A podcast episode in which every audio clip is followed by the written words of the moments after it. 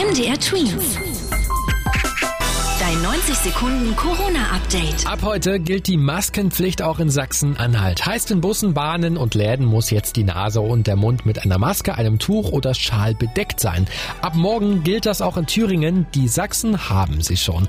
Die Maskenpflicht wurde jetzt von allen Bundesländern beschlossen. Allerdings sind die Regeln nicht überall gleich. In Berlin zum Beispiel braucht man zum Einkaufen keine Maske.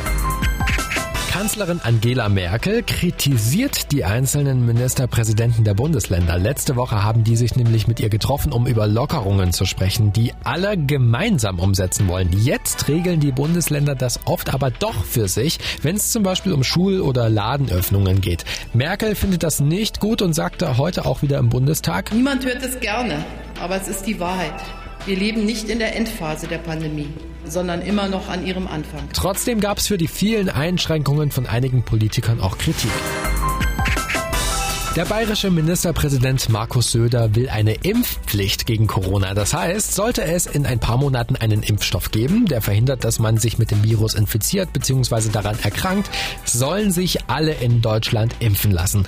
An so einem Impfstoff forschen gerade viele Wissenschaftler auf der ganzen Welt.